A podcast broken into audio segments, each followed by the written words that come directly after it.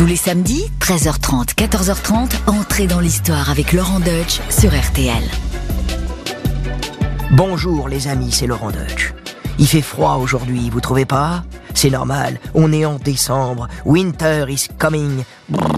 On tremble, on est frigorifié. N'entendez-vous pas le vent du nord siffler son lugubre gémissement? Et regardez, voici que d'un brouillard spectral qui nous enveloppe se détache soudain une ombre inquiétante. C'est un dragon terrifiant qui fond sur nous. Ne restez pas là, fuyez malheureux. Cette créature de cauchemar est la figure de proue d'un navire annonciateur de mort, un navire qui vogue sur les flots glacés de la mer du Nord, un dracar viking. Sonnez le tocsin et sauf qui peut, car sous la voile qui claque, salive des dizaines de guerriers aux faciès d'épouvantail, la main sur la hache, assoiffés d'or et d'argent. Vous êtes encore là? Tant pis, je vous aurais prévenu. Car aujourd'hui, nous avons affaire à Ragnar Lodbrok et aux siens. Ces Scandinaves qui ont terrorisé l'Europe et en particulier la France du haut Moyen Âge. Ces Vikings qui ont lancé des raids sanglants sur nos côtes, remonté les fleuves en semant la terreur, mais ont aussi découvert de nouvelles terres et fondé des États. Marins hardis, guerriers redoutables, ils étaient également des marchands, des explorateurs et des orfèvres de talent. Oui, mythes et réalités s'enchevêtrent pour nous dépeindre le mystérieux Ragnar, mais aussi Rollon, le fondateur de la Normandie, ainsi que quelques autres venus chahuter la fin du règne des Carolingiens. Vous voulez vous frotter à eux? Eh bien, vous serez pas déçus du voyage. Alors, entrez dans la saga des Hommes du Nord sur RTL.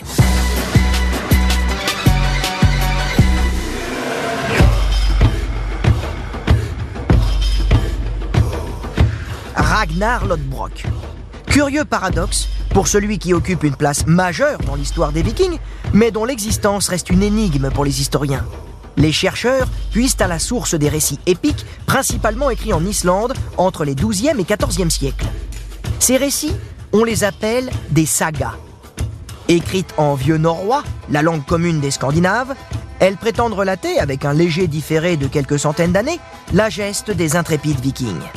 Si Ragnar est évoqué dans plusieurs de ses œuvres, le merveilleux fait souvent irruption au milieu d'une biographie à la chronologie pour le moins fantaisiste. Il semble donc que nombre des hauts faits attribués aux héros de la saga de Ragnar Lodbrok, écrite au XIIIe siècle en Islande, doivent quelques droits d'auteur à d'autres rois scandinaves. En filigrane de sa légende se dessine tout de même une silhouette, incarnation du héros mythique nordique, de la trempe de ceux qui sont venus brûler nos abbayes et vandaliser nos centres-villes. Et bien d'autres textes, y compris des chroniques saxonnes ou franques, s'intéressant à sa biographie fabuleuse, recroisent des événements attestés, d'où surgissent des personnages à l'existence avérée. Suivons donc le fil rouge de son épopée, qui, hélas, devrait fatalement passer par chez nous. C'est donc au tournant du 9e siècle que Ragnar serait né des œuvres d'un roi danois, Sigurdring. Les Danois, comme leurs compères norvégiens ou suédois, sont des Scandinaves. Tous causent en vieux norrois et honorent les mêmes dieux chevelus, paraissant tout droit sortis d'un concert de hard rock. En ce temps-là, la vie est rude, les terres sont pauvres. Nos hommes du Nord vivent au sein de petites communautés paysannes dominées par une puissante famille, à la tête duquel se place un jarl, une sorte de comte. Ces jarls, stimulés par le développement des techniques de navigation, emmènent au-delà des mers de petits groupes d'hommes pour s'enrichir, leur véritable obsession. Soit en commerçant de manière honnête, comme ils le font dans tout le pourtour de la Baltique, en vendant de l'ivoire de morse, des peaux de phoque ou des fourrures de castor. Soit ils le font de manière moins honnête, en allant directement se servir sur le dos de la population, ou dans les monastères quasi sans défense, sidérés par la soudaineté et la violence de leurs attaques. Devant des moines effondrés, ces brutes païennes débitent à la hache les reliquaires forgés dans les métaux précieux, fracassent les calices. Quant au terme de viking, il désigne non pas une origine géographique, mais une activité. Oui, est viking celui qui prend part à une expédition, qu'il s'agisse d'aller vendre des os de baleine contre des monnaies arabes, ou alors de kidnapper des autochtones flânant sur le bord de mer. Car oui, les hommes du Nord sont aussi de grands trafiquants d'esclaves. Si les vikings ont pris goût pour les voyages outre-mer, c'est grâce à la découverte de la voile, qui complète les deux rangées de rames de leurs navires. Avec leur faible tirant d'eau, ils peuvent tout autant voguer sur les mers les plus inhospitalières que remonter les fleuves. Ils disposent des skips, des navires commerciaux, et des skips, armés pour la guerre. Leurs figures de proue représentent des dragons effrayants, et ce sont eux qui ont inspiré au 19e siècle le terme générique de dracar. Sans boussole, ni carte, ni GPS, comment les navigateurs vikings pouvaient-ils s'orienter avec les astres dans des régions boréales où la météo est très capricieuse? Eh bien, notamment grâce à leur Solarstein, ces pierres de soleil taillées dans du silicate de magnésie. Celles-ci polarisent la lumière du jour, même la plus infime. Et voilà comment entre les 8e et 11e siècles, les Vikings ont essaimé, du fond de la Baltique aux côtes marocaines, en passant par le Groenland et poussant jusqu'aux côtes du Labrador. Au passage, ils auront fondé du côté de Kiev la Russe, embryon de la future Russie, mais aussi peuplé une île vierge qu'ils nommeront l'Islande.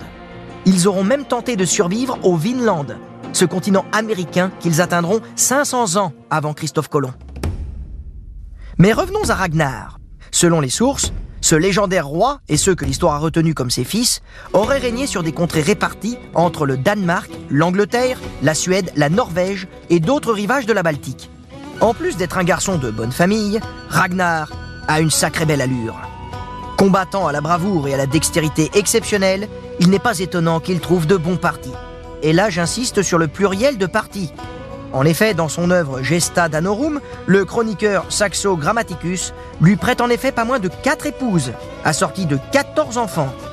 Attardons-nous d'abord sur sa rencontre avec l'une des plus marquantes, la mythique Lagertha.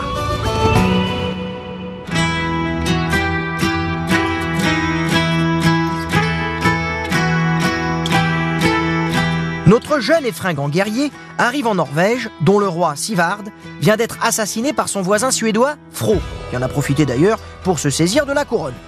Or, il s'avère que le défunt Sivard passe pour avoir été le grand-père de Ragnar. Ah oui, ça c'est pas de peau pour Fro. Comble de l'outrage, l'usurpateur Fro s'est mis à bafouer l'honneur des femmes de l'ex-famille royale en les claquemurant dans des maisons closes. En leur portant secours, surprise, Ragnar trouve là des femmes vêtues en hommes et en première ligne pour faire le coup de poing contre l'usurpateur. Après cette victoire en double mixte, la famille royale est rétablie dans ses droits. S'en suivraient alors trois années paisibles passées en Norvège, où le regard de Ragnar n'a pu éviter longtemps celui de Lagertha. Lagertha, c'était une de ces femmes combattantes, dont Saxo Grammaticus décrit l'ardeur en ces termes. Une Amazone habile, qui bien que jeune fille, avait le courage d'un homme et se battait devant parmi les plus braves avec ses cheveux détachés sur ses épaules. Tous s'émerveillaient de ses exploits incomparables car ses mèches tombant sur son dos trahissaient qu'elle était une femme. La Gerta est l'incarnation de la femme viking, forte et vaillante, dont les sagas islandaises sont friandes. Elles sont inspirées des Valkyries, ces créatures divines de la mythologie nordique qui chevauchent cuirassées et armées qui prennent part aux batailles et accompagnent l'âme des guerriers valeureux au banquet du dieu Odin, le fameux Valhalla. La Gerta incarne ainsi l'une de ces jouvencelles, armée jusqu'aux dents et combattant aux côtés des hommes qui parcourent les récits médiévaux, comme la légendaire Volsunga Saga. Et ici, les amateurs de sagas et de séries seront heureux d'apprendre que les fouilles archéologiques attestent de l'existence de ces Amazones au sein d'une société pourtant très patriarcale. Heureusement, il n'y a pas que la guerre dans la vie d'un viking. Il y a aussi la lune de miel. La lune de miel chez les vikings, c'était pas mal. Hein ah oui, là, je vais vous apprendre quelque chose. Mais la lune de miel entre les jeunes mariés, ça nous vient des Scandinaves. Elle devait durer un mois lunaire entier, en gros 29 jours, consacrés entièrement à la procréation et à la consommation quotidienne d'hydromel, qui est un alcool à base de miel, d'où la lune de miel. Ça va, vous suivez? C'est sympa une lune de miel qui dure un mois. Ils faisaient les choses bien, ces vikings. Moi, ça c'est ce que j'appelle le repos du guerrier. Mais bon, bref, euh, toutes les bonnes choses ont une fin. Après avoir cuvé cette longue bacchanale nuptiale, Ragnar regagne sa terre du Jutland au Danemark, non sans avoir divorcé d'avec Lagertha. Une procédure qui pouvait être enclenchée à la demande du mari comme de son épouse. Et c'est à présent Huero, le roi de Suède, qui réclame ses bons services. Huero a en effet un problème. Sa fille Thora élève des serpents géants devenus incontrôlables. Et oui, comme vous le constatez, le problème des nouveaux animaux de compagnie, hein, les nacs, ne date pas d'hier. Alors pour se débarrasser de ces reptiles envahissants, Ragnar confectionne des braies, c'est-à-dire des, pantalons un peu amples, sur lesquels il fixe des poils pour se protéger du venin. Puis, d'un coup de lance, il abat le monstre. Et comme les poils sur ses braies, ce fait d'armes lui colle à la peau.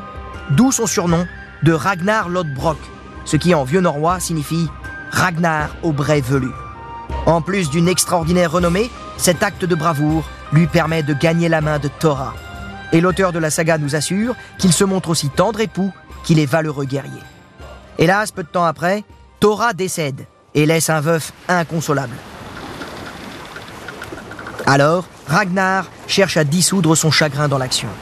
Traversant de nouveau les mers, il commerce avec des rivages exotiques, sans oublier de piller les contrées anglo-saxonnes ou franques qui se présentent sur son chemin. La méthode a fait ses preuves. Plutôt que de risquer de se prendre quelques mauvais coups d'épée face aux armées régulières, il préfère fondre sur les monastères, sur les abbayes, débordant d'objets de valeur et faiblement défendus. Il était pas bête, Ragnar. En plus, ce païen privilégie les fêtes religieuses pour lancer ses raids, au moment où il y a le plus de richesse, de luxe et d'apparat. Et pour celui qui cherche à la fois l'effet de surprise et un gain rapide, il y a le territoire idéal à qui faire les poches. L'Empire carolingien, celui de Charlemagne et de ses héritiers. Lorsque les premiers dracars accostent à Noirmoutier en 799, la population vit dans la paix et dans une relative prospérité que rien ne prépare à cet assaut. Après une première agression d'une violence inouïe, Charlemagne réagit rapidement en disposant une flotte en état d'alerte. Et c'est ce qui semble avoir dissuadé les Nordmani, comme les Francs les appellent, à savoir les hommes du Nord, de trop s'approcher des côtes de son empire, qui couvre alors la Gaule et la Germanie. Mais à la mort de Charlemagne en 814, la surveillance se relâche. Son fils, Louis le Pieux, doit faire face à la rébellion de ses propres rejetons. Les Vikings en profitent pour multiplier les raids, remontent la Seine et brûlent Rouen en 841, après avoir mis en cendres les abbayes de Jumièges et de Fontenelle. Et à la mort de Louis le Pieux, c'est à nouveau une guerre de succession entre ses trois fils qui va fragiliser ce qui reste de l'Ancien Empire. En 843, le partage de Verdun répartit le vaste empire carolingien entre Louis le Germanique, Lothaire et Charles le Chauve. Ce dernier hérite de la partie ouest, à savoir cette Francie occidentale qui plus tard deviendra la France. Les trois frères, trop occupés à se liguer l'un avec l'autre pour mettre une peignée au troisième, arrivent toujours après les exactions. Et rien n'empêche la même année les Vikings de s'inviter à Nantes pour y participer à leur manière au feu de la Saint-Jean, après avoir massacré les paroissiens jusqu'à l'évêque dans sa cathédrale. Remontant les fleuves avec leur très maniable dracard, qui je le rappelle à l'époque ne s'appelait pas dracard, mais il s'appelait kneur, comme la soupe, knorr, voilà, c'est comme ça qu'on appelait les dracards autrefois avant le 19e siècle. Donc euh, kneur, la soupe knorr, c'est dracard, donc vous penserez à eux la prochaine fois que vous boirez le bouillon. Donc, avec leur très maniable kneur, eh bien les vikings s'enfoncent de plus en plus loin dans le pays et parviennent une première fois à Paris en 845. En tête de l'expédition, on trouve un mystérieux chef nommé Réginerus, évoqué dans une chronique franque du 9e siècle. Alors je dis très mystérieux, car on ne reparlera plus jamais de lui par la suite. Mais pour certains historiens, cela s'explique tout simplement par le fait que Réginerus ne serait qu'une version latinisée de Ragnar.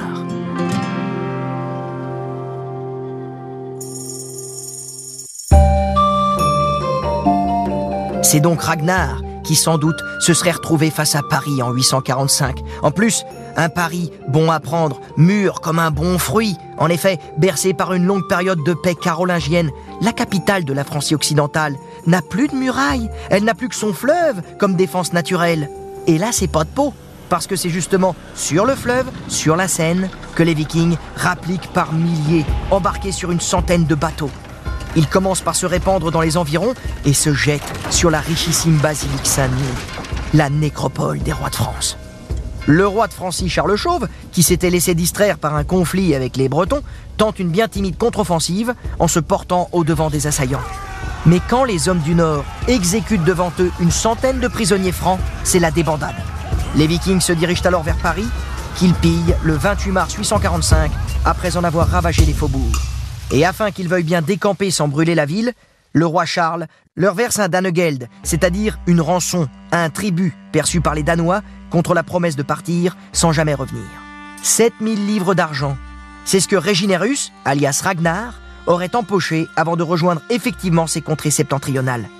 Alors, je connais pas le cours actuel de la livre d'argent, mais sachez que ça représente environ 2 tonnes et demie de métal précieux. 2 tonnes et demie. Là, le mec, c'est plus un viking, c'est plus un guerrier, c'est un convoyeur de fonds mais ce qui ne l'empêchera pas de braquer toutes les villes qui jalonnent son retour vers le nord.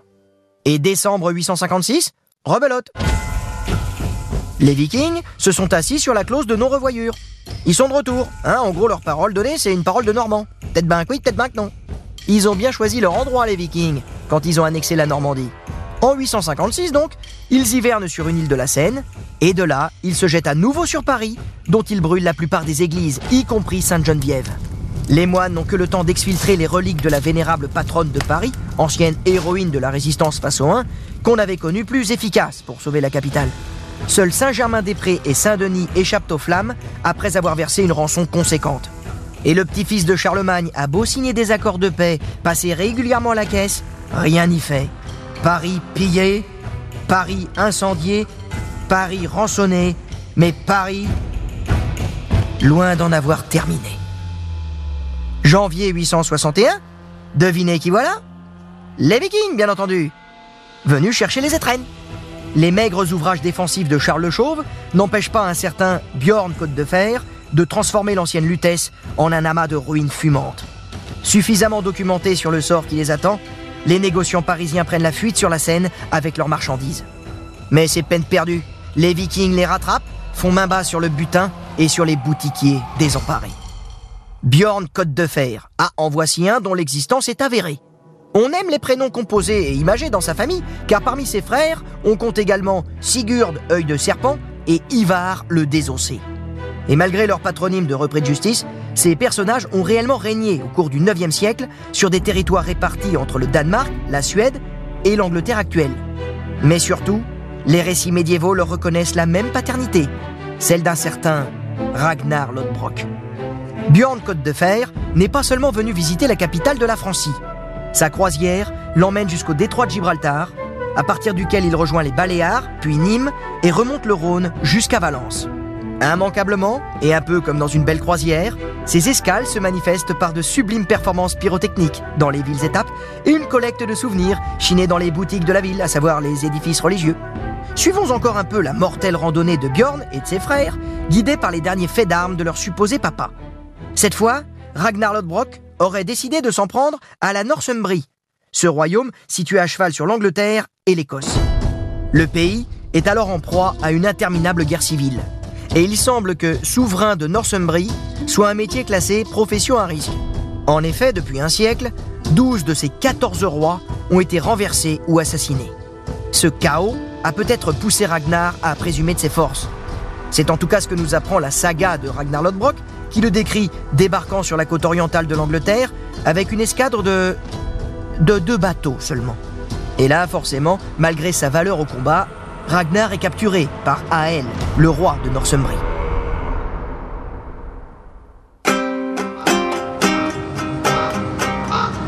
Cela m'emplit de joie de savoir qu'Odin se prépare à un festin. Bientôt je boirai des cornes d'hydromel. Le héros qui entre au Valhalla ne se lamente pas sur sa mort. Je n'entrerai pas en tremblant dans le palais d'Odin. J'attendrai que mes fils me rejoignent. Et lorsqu'ils l'auront fait, je me délecterai des récits de leur triomphe. Malheur au vaincu. Le héros de la saga de Ragnar Lodbrok va endurer une mise à mort digne de son mythe. Le viking aurait été jeté dans une fosse remplie de monstrueux serpents, lentement déchiquetés par les morsures et empoisonnés par leur venin. Alors ça c'est pour la légende, car une telle ménagerie tropicale apparaît quand même difficile à réunir sous les latitudes anglaises à l'époque. Mais ce qui nous importe, c'est que les fils du prisonnier supplicié auraient juré de venger leur paternel en rassemblant une armée nombreuse. La grande armée, bien réelle et historiquement établie. Unissant les forces de plusieurs factions vikings, ils débarquent vers 865, piétinent les royaumes de Northumbrie, de Mercie, du Kent et de l'Essex et s'emparent de la majeure partie du territoire anglais. À leur place, dans le nord et l'est de la Grande Île, naissent au début des années 870 les royaumes d'York, d'East Anglia et des cinq bourgs. Leurs princes sont scandinaves et ils se targuent d'un lignage prestigieux, à savoir celui de Ragnar Lodbrok. Si Ragnar et ses fils sont désormais soit morts, soit trop occupés en Angleterre, la Francie reste un objet de convoitise chez leurs confrères vikings. De nouveaux raids sont lancés, pénétrant toujours plus profondément dans les terres. Les vikings montent leur campement et hivernent sur le cours de la Seine. C'est alors une vallée prospère, parsemée de riches abbayes carolingiennes ornées d'or, d'argent et de pierres précieuses. Et malgré les nombreux ponts fortifiés bâtis par Charles le Chauve, elle reste un grand boulevard permettant de piller les villes depuis Rouen jusqu'à la Bourgogne. Et en plein milieu, on trouve Paris, qui va subir une nouvelle attaque massive à l'automne 885. Imaginez-vous à la place du moine Abon de Saint-Germain-des-Prés, qui du haut de la tour de garde de l'abbaye aperçoit en ce matin frisquet du 24 novembre 700 voiliers, sans compter ceux de plus petite taille. La ville est défendue par Eudes, le comte de Paris. Côté viking, les sagas ne s'accordent pas entre elles, mais plusieurs désignent comme chef un certain Rollon. Finalement, le siège s'enlise et contre rançon, comme d'habitude, les hommes du Nord acceptent de passer Paris sans rien casser. Mais ce qui est tenu pour acquis, c'est que ce fameux Rollon reviendra devant Paris en 911. Et c'est le moment de faire mieux connaissance avec ce personnage qui va faire prendre un virage tout à fait étonnant aux relations entre les Vikings et le royaume des Francs. Comme souvent, la multiplicité des sources scandinaves brouille les pistes. Mais il semblerait que Rollon soit né au IXe siècle dans l'ouest de l'actuelle Norvège. Et ce serait une banale histoire de meurtre qui va valoir à notre homme le bannissement. Rollon serait alors parti avec ses compagnons écumer la mer du Nord, puis aurait séjourné en Irlande, en Écosse, et selon certains écrits, aurait même vogué jusqu'aux confins russes de la Baltique. En bon viking, il est motivé par l'appât du gain. Mais outre sa hache tranchante de guerrier scandinave, il possède une autre arme efficace, son sens politique. En menant des raids, en rançonnant, en scellant des alliances, il a appris à réseauter en s'intégrant ainsi au monde des Francs. Précisément, à celui de la Neustrie, qui désigne le nord-ouest de la Francie occidentale. Il s'intègre si bien qu'un peu plus tard, il épouse une femme issue de l'aristocratie franque, une certaine Popa. Et quant à leur fils Guillaume, ils l'élèveront dans la religion chrétienne. Au même moment, les assauts contre les abbayes se raréfient. Alors, est-ce le fait d'avoir envoyé le gamin au catéchisme hein On peut, on peut l'imaginer? T'imagines à table Guillaume avec Rollon, avec ses parents, avec Popa, tu vois, qui dit Eh les gars, franchement, arrêtez, arrêtez de piller les abbayes, c'est pas bien. Parce qu'après, moi, j'ai des problèmes. Après, moi, je suis obligé de me confesser. Vas-y, arrête, arrête de casser, s'il te plaît. Tu vois, c'est pas bien. Faut pas casser la maison du Seigneur. S'il te plaît, papa, on arrête. Voilà, c'est peut-être pour ça hein, que ça s'est arrêté. Ou alors, c'est tout simplement parce qu'après un demi-siècle de razzia, attaquer les abbayes normandes euh, n'était plus du tout rentable. Il n'y avait plus rien, tu vois, c'était des coquilles vides. Toutes les abbayes ont été dévalisées, même les villes. Elles ont versé tellement de rançons, de Danegeld, qu'elles sont ruinées. Il n'y a plus rien à prendre. Ils ont tout bouffé, les vikings. Autant s'intégrer et, commencer à moissonner.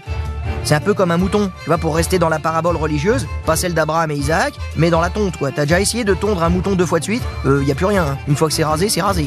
Donc, après avoir fauché l'or et l'argent pendant des décennies, les Vikings vont convoiter un autre bien précieux, la terre.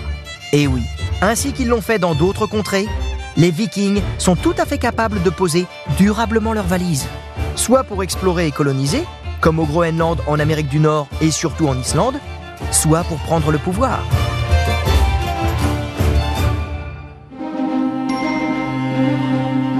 À toute vitesse, les cheveux au vent, retrouvons Rollon en Porsche 911. Enfin, je veux dire, non, tout simplement en l'an 911. Après avoir pas mal pérégriné dans les îles britanniques, il tente à nouveau de prendre Paris. Mais il va échouer. Il lève alors son siège et se rabat sur Chartres, où un comité d'accueil l'attend. Il est composé de Robert, marquis de Neustrie, qui, allié à quelques aristocrates locaux un peu dégourdis, lui barre la route. Et ici intervient Charles III, dit le Simple, qui est le roi carolingien de service. Charles III propose donc à Rollon de se sédentariser autour de l'embouchure de la Seine et lui octroie le territoire allant de l'Epte à la mer, centré sur l'évêché de Rouen. Rollon est reconnu comme jarl de ses nouvelles possessions et ses successeurs s'autoproclameront ducs. Ce territoire, possédé par les hommes du Nord, devient fort logiquement la Normandie. Les vaches rousses, blanches et noires sur lesquelles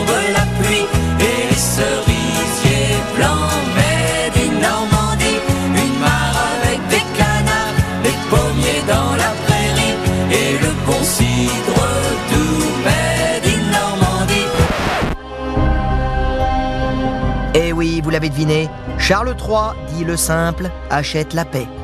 Mais ce n'est pas sans contrepartie, parce qu'il obtient en échange la conversion de Rollon au christianisme, celui-ci devant protéger désormais le clergé, et donc les abbayes, et donc les richesses de l'Église. Il n'était pas si bête, Charles le Simple. Simple, c'est pas qu'il était simplet, c'est qu'il était pur, religieux. Rollon se fait donc baptiser et devient Robert. Mais comme souvent lorsque des païens embrassent la religion chrétienne, une phase de transition fait cohabiter la nouvelle foi avec les anciens rites polythéistes. On peut donc s'amuser à imaginer Rollon Robert s'agenouiller devant la croix, tout en gardant son marteau de Thor autour du cou, avant d'aller faire des offrandes discrètes à Odin. À partir de cet instant, dans cette féodalité naissante, Rollon Robert devient le vassal du roi de France. Ce qui signifie que non seulement il n'est plus censé mener de raids sur le domaine royal, mais qu'il doit soutenir son suzerain et commencer par lui prêter hommage. À ce sujet, Dudon de Saint-Quentin nous raconte dans sa chronique écrite au XIe siècle que Rollon témoigne d'une manière assez personnelle de rendre hommage à son roi. En effet, refusant de s'abaisser à baiser le pied de Charles III, il délègue la génuflexion à l'un de ses hommes. Sauf que, selon Dudon, l'homme se saisit aussitôt du pied du roi et le porta à sa bouche. Il y posa un baiser, tout en restant debout, ce qui fit trébucher le roi. Cela provoqua une grande hilarité et un grand tumulte parmi le peuple. Et eh oui, là, le viking, il a pas trop compris. C'est pas tant d'embrasser le pied qui est important, c'est surtout de se courber. Voilà. Le gars, il a pas voulu se courber, donc il a pris le pied, il l'a levé à sa hauteur. Donc déjà, tu fais faire un grand écart, Charles le Simple. Il était peut-être simple, euh, à mon avis, il était pas souple.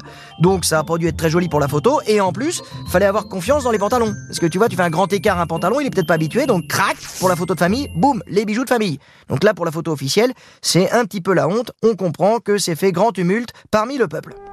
Malgré ce regrettable incident, le pari de Charles III s'avère payant. Certes, il a concédé une partie du domaine royal, il a dû faire un petit peu de gymnastique forcée, mais les Normands sont maintenant les gardiens de l'embouchure de la Seine. Et en verrouillant ainsi l'accès à Paris, ils empêchent d'autres expéditions vikings de venir semer le chaos. Qui de mieux que d'anciens vikings pour tenir tête aux vikings? Eh ouais, circulez les gars, la place est prise. Alors, il y aura bien quelques incartades dans le nord de la Francie, mais on peut noter que globalement, Rollon respectera sa parole. Ce qui l'empêchera pas quand même d'élargir son fief au détriment d'autres de ses voisins, comme par exemple les Bretons. Après avoir annexé l'actuel Calvados, il arrache en 933 le Cotentin aux Bretons. Le vent souffle sur les plaines de la Bretagne armoricaine. Je jette un dernier regard sur ma femme, mon fils et mon domaine. Hakim, le fils du forgeron, est venu me chercher. Les druides ont décidé de mener le combat dans la vallée. Là où tous nos ancêtres, de géants guerriers celtes, après de grandes batailles, se sont imposés en maîtres. Et le voici installé dans les frontières de la Normandie actuelle. Celle d'un duché très bien administré, dans lequel les moines jadis terrorisés retrouvent la quiétude et rapatrient leurs saintes reliques. Un duché devenu riche, puissant, et dont héritera un certain Guillaume le Bâtard un siècle plus tard. Ce dernier traversera même la Manche pour conquérir l'Angleterre. Et depuis sa victoire à Hastings en 1066, il nous prie de bien vouloir l'appeler par un nom qu'il estime mérité, à savoir Guillaume le Conquérant. Les envahisseurs d'outre-mer ont-ils réellement fondé un État scandinave en Normandie? Eh bien pas vraiment. Au contraire, ils se sont plutôt volontiers fondus dans la société franque. Qu'il s'agisse des structures politiques, de la religion ou de la langue, les visiteurs se sont rapidement acculturés à leurs hôtes. Ils se sont mariés avec des femmes du cru, ils se sont intégrés et sont devenus des vassaux puissants et bientôt incontournables pour les rois francs. Alors, à part les traces d'incendie sur les ruines de quelques abbayes et des sépultures éparses, que reste-t-il de l'héritage de ceux qui ont terrorisé la Francie carolingienne jusqu'à s'y enraciner? Eh bien, peu de vestiges, mais surtout une toponymie. En effet, en vous baladant en Normandie, vous traverserez de nombreuses communes dont le nom procède directement du vieux norrois, la langue des vikings, Crickbeuf, Yvetot, Bec de Croc, Saint-Va d'Ipedal et bien d'autres.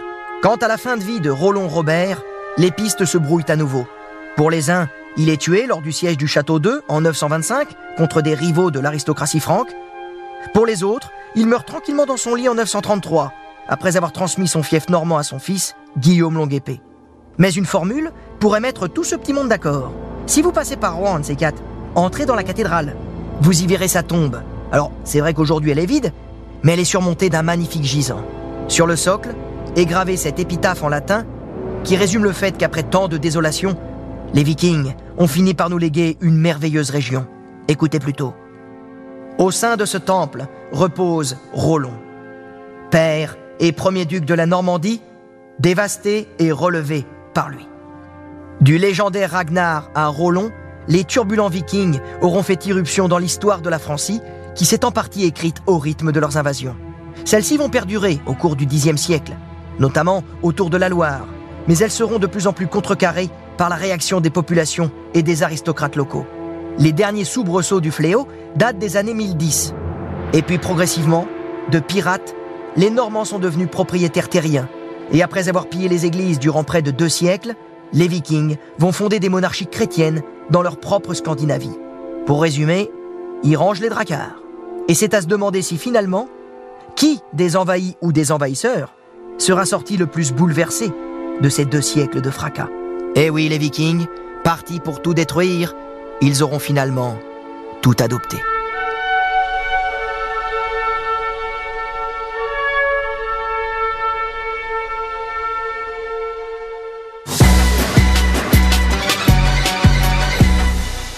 Ah, les Vikings, je vais revoir ma Normandie. Je me sens chez moi, je suis né à Alençon dans l'Orne, donc quelque part je suis un descendant des Vikings.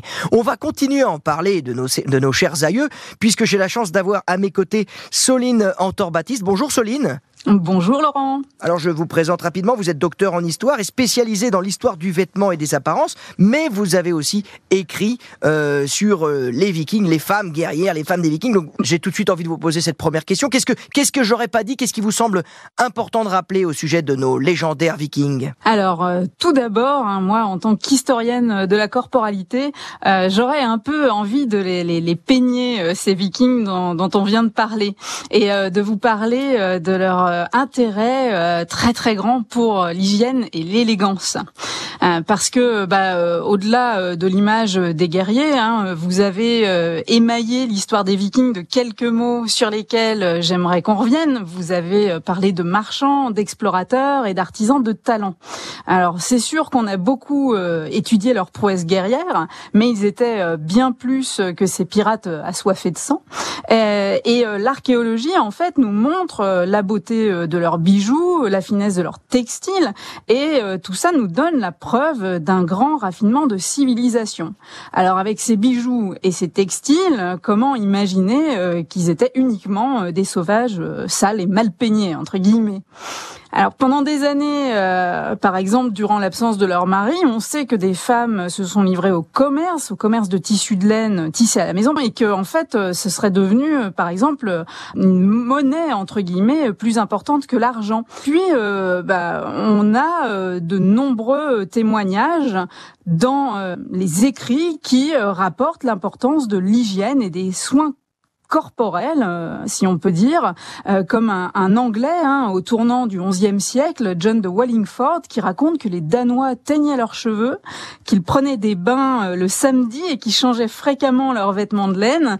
Et d'ailleurs, il visait ainsi à séduire les femmes anglaises de haute naissance, fussent-elles déjà mariées les accessoires de toilette, les bains, les étuves qu'on retrouve en fouilles archéologiques nous montrent à quel point ils étaient intéressés à leur apparence. Et que dire des rasoirs trouvés en nombre en archéologie si les vikings n'étaient que des barbus hirsutes, entre guillemets? C'est là qu'on voit quand même que nos vikings sont finalement très loin de l'image qu'on a d'eux dans la série éponyme, qui d'ailleurs est formidable. Hein. je vous la recommande, cette série sur les vikings, mais on est quand même très loin euh, de la réalité. Donc maintenant, Soline, répondez à cette question. Est-ce que les vikings ont mérité quelque part leur place dans l'histoire, ou est-ce que c'est la légende qui a pris le pas sur la réalité? Alors en fait, ils méritent, euh, selon moi, totalement leur place dans l'histoire, mais il y a un mais, la légende a pris le pas sur la réalité historique, euh, du moins on peut dire dans l'imaginaire populaire.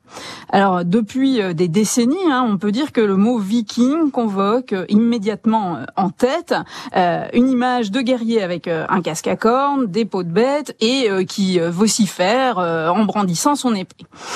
tout ça, c'est un peu le produit de la fabrication de l'image du viking qui commence dès les opéras de Wagner en sorte, et donc jusqu'à euh, cette fameuse série euh, des Vikings. Euh, le problème des Vikings, c'est qu'ils ont laissé peu d'écrits avant les sagas du XIIe, et que les témoignages qu'on a à leur sujet, à leur époque, viennent surtout des victimes de leurs invasions. Et on a, bah, par exemple, une légende noire qui va se construire dès les premières chroniques médiévales rédigées par les moines pour témoigner des invasions vikings. Les moines vont insister sur l'aspect barbare et vont faire une espèce de propagande de guerre pour dénoncer la sauvagerie de ces païens. Et les chroniqueurs francs, d'ailleurs, continuent à entretenir cette légende noire hein, des pillards vikings en qualifiant systématiquement les ducs de Normandie de princes des pirates. Cette histoire-là, elle doit être remise en contexte. Hein. Il faut pas oublier que euh, y a un rôle essentiel de la violence dans l'économie politique de l'époque, même chez les dirigeants qu'on va dire civilisés, euh, comme les Francs ou les Anglais. Et euh, en regard de ça, les dernières recherches historiques et archéologiques vont montrer les Vikings comme des acteurs de premier plan dans l'Europe de l'Empire.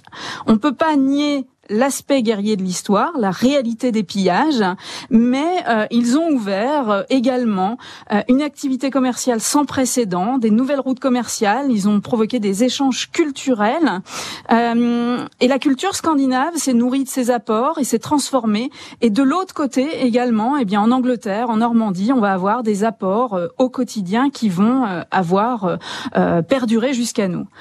Et malheureusement, dans l'imaginaire populaire, eh bien, l'image des Vikings semble figée sur la légende des héros hyper virils, violents, passionnés, des jeunes aventuriers courageux et attirants.